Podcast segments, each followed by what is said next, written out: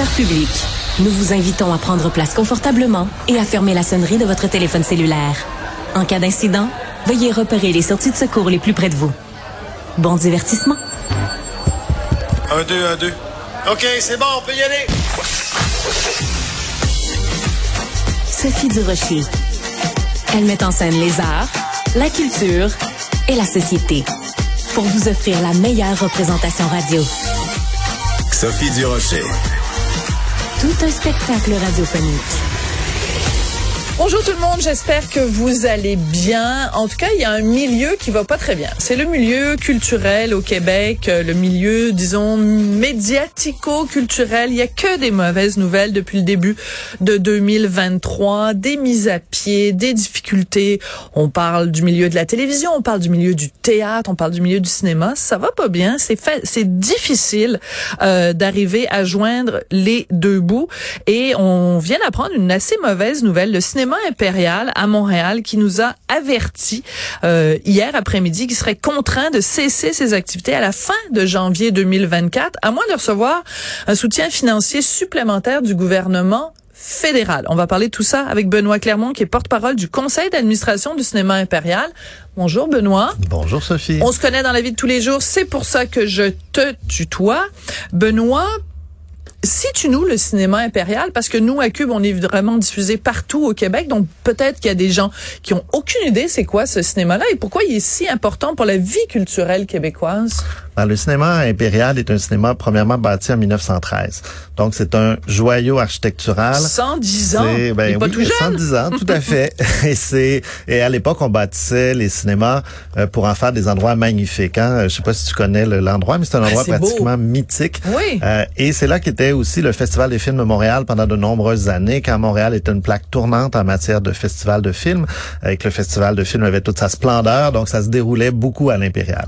Donc c'est un sentiment qui c'est un, cinéma qui a de l'histoire, euh, c'est un joyau architectural euh, et c'est une salle qui est aussi située en plein cœur du quartier des spectacles. Donc a beaucoup d'atouts pour devenir une salle euh, qui, qui va faire la renommée de Montréal et qui va vraiment pouvoir prendre un second souffle si on est capable de la rénover parce que 1913 ça date pas d'hier, c'est pas tout à fait adapté aux technologies du jour. Donc si on est capable d'adapter cette salle là, ben elle a tout le potentiel pour faire rayonner Montréal et retrouver toute sa splendeur d'antan. Parce que quand on parle du quartier des spectacles, c'est que évidemment pas loin t'as la place des Arts, euh, t'as évidemment aussi des, des, des, lieux comme bon euh, le, club Soda. En fait, t'as plein d'endroits autour. T'as même les, les trucs, euh, hein, la, grande bâtisse là de de l'ONF, t'as la danse. Bref, toutes les formes d'art sont réunies dans ce quartier-là.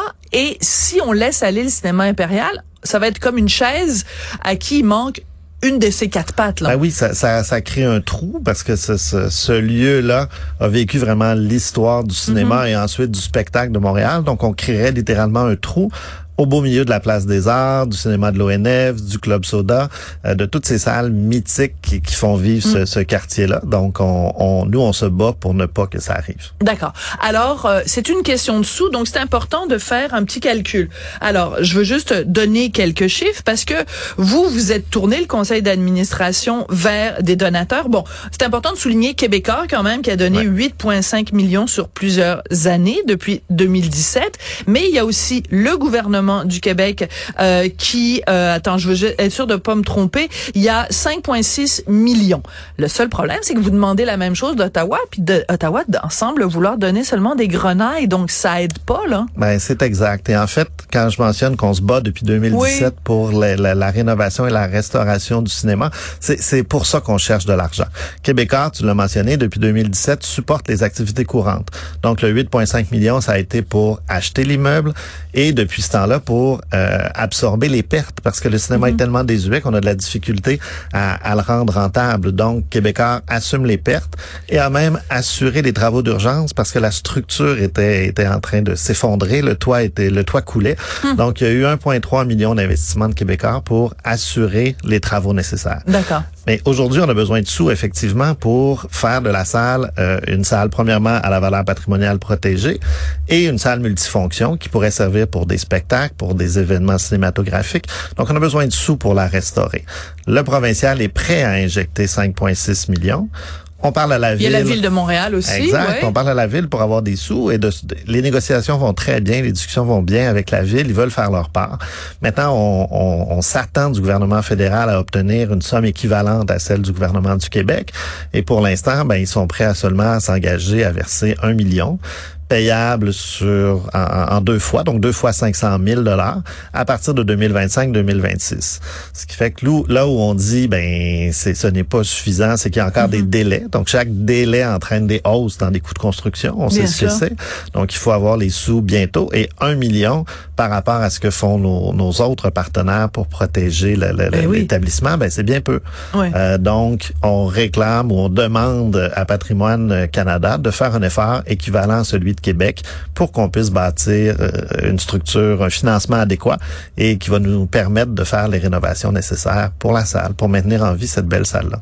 Alors, quand on dit que si l'argent du fédéral n'arrive pas, euh, on va euh, fermer les portes euh, fin janvier 2024, c'est pas c'est pas une menace en l'air, c'est vraiment une réalité économique qui fait que ben vous, ce sera plus viable. Puis à un moment donné, les autres partenaires vont dire ben là c'est parce que si l'argent arrive pas de l'autre côté, du côté du fédéral, nous on arrête de d'avancer des fonds. C'est un peu exact, ça. Parce que si on si on regarde la situation depuis six ans, on n'arrive pas à la rentabiliser. Donc, il faut des travaux.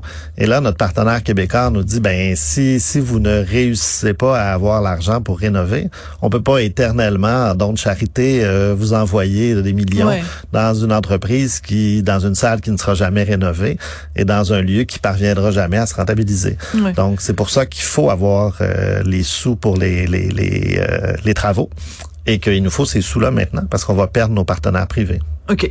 Donc, euh, on comprend que l'heure est grave et que c'est une salle qui est importante, pas juste parce que elle est belle, mais parce qu'il y a toute une histoire. Et euh, dans une province dont le euh, slogan ou enfin dont la devise est « Je me souviens ben, c'est important de se, souvenir que ben il y a un théâtre qui existe depuis 110 ans. Puis il y a un texte du Journal de Montréal où on nous disait que depuis les cinq dernières années, moi ça me fait vraiment un coup au cœur, Benoît Clermont. Depuis les cinq dernières années, il y a au moins six autres salles mythiques qui ont fermé leurs portes. Euh, les deux Pierrots, mhm. la maison du jazz, les catacombes, le divan orange des salles beaucoup plus petites, des mhm. salles bon, mais des salles, c'est ça évoque des choses. C'est toi et moi, on a à peu près le même âge, Benoît. Les deux Pierrot, la maison du ben jazz, tous des endroits qui ont qui ont qui ont marqué l'histoire culturelle de Montréal, l'histoire culturelle du Québec. Donc c'est important parce qu'il en reste de moins en moins de ces salles-là. Tu as tout à fait raison de, de, de rappeler euh, la fermeture de ces salles-là, et c'est vraiment ce qu'on veut éviter.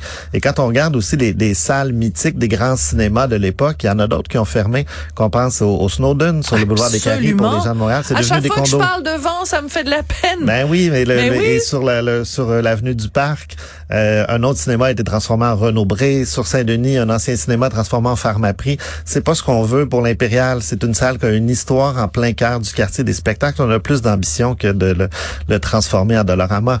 Donc, quelque part, il faut vraiment faire de ce lieu-là un lieu de actuel où le patrimoine est préservé et qui va être fonctionnel pour offrir aux gens de Montréal des spectacles de tout le Québec, si, les gens viennent à Montréal, de, qui va pouvoir offrir des spectacles, des événements culturels dans un lieu euh, patrimonial et fonctionnel. Alors, euh, on va résumer ça.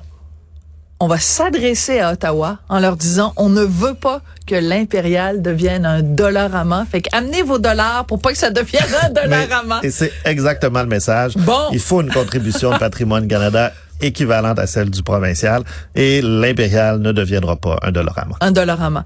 C'est ce qu'on se souhaite. En tout cas, merci beaucoup Benoît Clermont, porte-parole du conseil d'administration du cinéma impérial. Puis euh, écoutez, c'est important, c'est notre culture. Là, on n'arrête pas de parler de la préservation du patrimoine, de la préservation de, de l'histoire, de la préservation de la culture qui est menacée. Des fois, c'est par les géants américains.